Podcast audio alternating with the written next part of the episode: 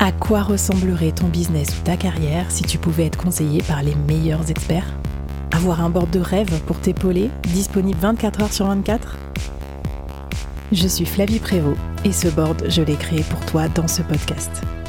Que tu sois salarié, dirigeant, entrepreneur ou freelance, je te donne rendez-vous ici toutes les semaines pour partager avec toi des conseils pratiques, des inspirations et surtout des challenges pour te mettre au défi et te faire progresser vite et bien pour faire fructifier ton business. Alors bienvenue à toi, bienvenue dans ton board et bon épisode. Euh, quelles sont les autres tendances qui te, qui te semblent incontournables pour le business? Moi, je pense qu'il y, y, a une grosse tendance euh, sur euh, la ce que j'appelle la désagrégation du travail, qui, qui, je pense, si on est un entrepreneur ou un manager, qui, je pense qu'il faut commencer à comprendre. Si vous écoutez mon podcast, moi, je pense que le, le, le capitalisme est mort en 2008, tel qu'on le connaissait. je suis un peu provocateur là-dessus, mais c'est-à-dire que la nouvelle génération a vu, euh, cette Gen Z a vu euh, leurs parents complètement désingués euh, par les crises successives. elles ont été encore plus fortes aux États-Unis qu'ailleurs. Mm. Et ils ont un rapport au travail qui a complètement changé, c'est-à-dire qu'ils ne sont plus à la recherche d'un contrat à durée indéterminée ou des choses comme ça. Ils sont, ils sont beaucoup plus en mode projet et euh, en mode portefeuille de projet. Et euh, je pense que euh, on le voit bien d'ailleurs avec toute la vague de freelancing qui aujourd'hui, pour plein de raisons, il y a, on pourrait en parler pendant des heures, mais je pense que les gens recherchent de la flexibilité, une forme de liberté, une, une, indépendance aussi, c'est-à-dire d'être en capacité à monétiser son, sa compétence mmh. par soi-même. Euh, et ne, ne, plus monétiser euh, son temps euh, de travail, mais monétiser son talent.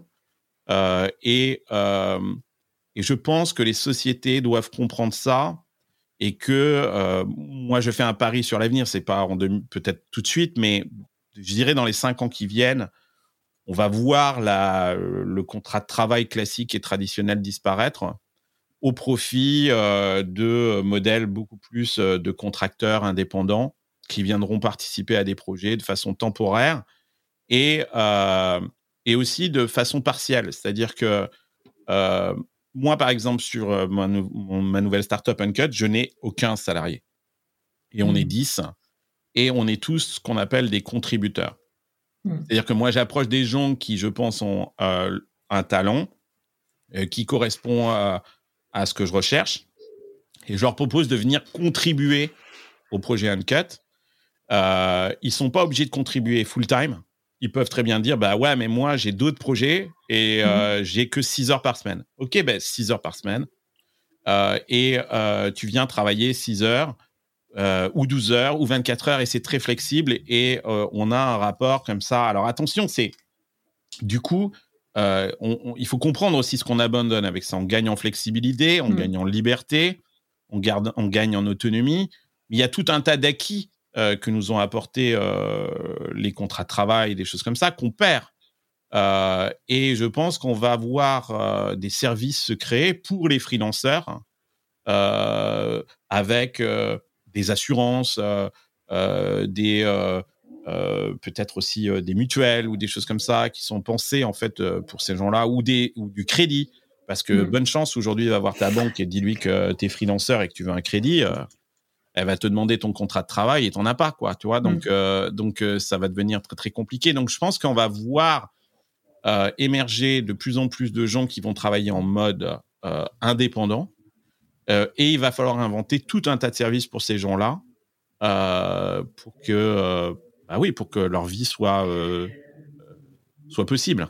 Trop génial et un, tout un tas de services et puis des modes opératoires aussi parce que quand tu vas être toi entrepreneur ou avoir des parts, avoir des salariés, des mhm. freelances, euh, des contributeurs, euh, des influenceurs, enfin tout ça qui va se qui va se combiner, ça va être ça va être chaud. Il y a des nouveaux métiers qui vont qui vont exister. J'avais entendu parler de chief freelance officer, enfin mais je sais pas, il y, y en, a plein d'autres qui vont se créer, je pense. La marque employeur aussi, pareil, se se maintenant transcende les salariés en fait. Elle va jusqu'aux anciens salariés, aux freelances et tout. Donc trop intéressant. Est-ce qu'on peut faire un premier pas vers ce Enfin, qu'est-ce qu'on devrait faire aujourd'hui si on voulait se donner un petit défi The Great Resignation, on claque ouais, voilà. c'est ça? Exactement. Non, mais euh, alors, euh, oui, je pense que euh, je conseille pas à tout le monde de faire ça, mais, mais euh, non, mais je pense que beaucoup de gens se sont posé la question, et je pense encore une fois que là, euh, la Covid a, été une sorte de, euh, de moment de révélation pour beaucoup de monde, de se dire, mais qu'est-ce que je fous, quoi? Mais est-ce que euh, je n'ai pas cette flexibilité, je n'ai pas cette autonomie, euh, je n'ai pas euh, cette capacité à tout d'un coup partir de cette ville qui me broie, etc.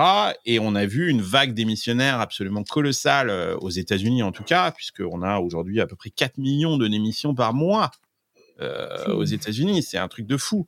Il y a 10 millions de postes à pourvoir. Les gens ne veulent plus aller bosser euh, et reprendre une activité normale, si je reprenais euh, hmm. une phrase, euh, une phrase du zapping de l'époque. Mais je pense que donc peut-être que le, le, posez-vous cette question.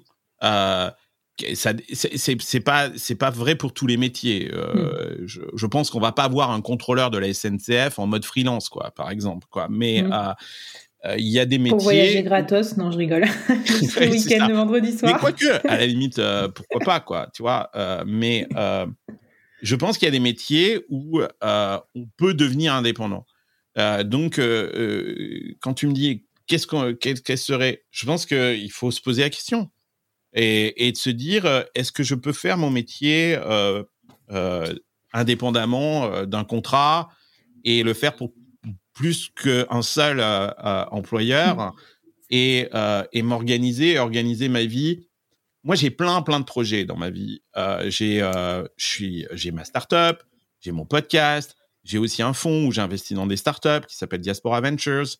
je fais partie de board de plusieurs startups, etc. Et il y a souvent, j'adore cette question, les gens me disent, ouais, mais tu fais ça on the side. Et alors moi, je leur réponds, euh, et ça, ça a été un moment de révélation dans ma vie euh, avec le Covid. Je dis, euh, tout est on the side. C'est moi qui suis au centre. J'ai changé mon paradigme et je me suis dit, je vais me mettre au centre et tous mes projets professionnels vont être autour de moi et, ne vont, et je ne vais plus dicter ma vie selon des projets professionnels euh, c'est moi qui décide et qui euh, mène ces projets-là comme, euh, comme j'ai envie. Et effectivement, ce sont des satellites. Et ils mmh. m'apportent des choses très, très, très différentes les uns des autres. Mmh. Trop bien, trop, trop intéressant. Voilà. J'ai pas besoin. Il y a certains m'apportent de, des compensations financières, d'autres m'apportent des compensations sociales. Ils me permettent de rencontrer plein de monde. Euh, d'autres m'apportent des compensations intellectuelles. Ma newsletter, par exemple, euh, bah, c'est du learning public, c'est mmh. c'est mmh. de l'enrichissement intellectuel. Je gagne pas d'argent avec. Euh, mon podcast, bah, tu vois, je te rencontre toi, mmh. c'est de l'enrichissement social. Et puis, et puis il y a d'autres projets qui sont purement financiers. Peut-être l'enrichissement social ou intellectuel est moindre, mais ça me rapporte de l'argent. et donc, et, la nouvelle génération, elle est géniale hein, pour ça. Moi, je discute avec par exemple, bon, j'ai deux filles et elles sont, c'est un peu des, euh, elles font du shopping, quoi. Alors que je me retrouve dans des magasins H&M et des trucs comme ça et euh, je, je, sais pas trop quoi foutre. Et, et je discute du coup avec les, les, les, vendeurs et les vendeuses de, de H&M et cette nouvelle génération. Et en fait, c'est des gens qui font ça on the side. C'est-à-dire qu'elles ont d'autres projets, elles ont, elles ont peut-être, tu vois, je suis musicien et je prépare un album, mm. mais j'ai besoin de bouffer, donc je travaille à H&M. Donc elle, elle cumule comme ça un portefeuille de plein de projets. Euh, donc presque, c'est un peu boomer de dire que les gens veulent du sens dans leur travail euh, principal et tout, parce qu'en fait parfois c'est même pas leur travail principal, quoi. C'est ça que tu dis. Ils ont un peu c'est génial. des gamers, j'adore. Ah, exactement. c'est super intéressant ce que tu dis là, euh, Flavie, parce que cette histoire de quête du sens, c'est un truc complètement de millennials. La ah Gen Z est pas du tout, du tout là-dedans. Elle en a rien à foutre d'une entreprise qui lui apporte du sens, euh, machin, nanana. Elle sait apporter du sens à, leur, à sa vie. Elle n'attend pas que l'entreprise soit celle qui apporte du sens à sa vie. Euh, ils sont, c'est une génération qui est très mobilisée politiquement, euh, socialement, et elle n'attend pas que son entreprise fasse un truc pour la planète pour elle faire un truc pour la planète, par exemple. Quoi. Elle, elle, elle s'en fout de, que H&M euh, ou Zara ou il faut citer trois marques ou Gap, tu vois, fasse des trucs pour la planète. L'important c'est est-ce que elle fait quelque chose pour la planète? Et donc cette quête de sens, c'est un truc de millennial, c'est pas du tout un truc de Gen Z.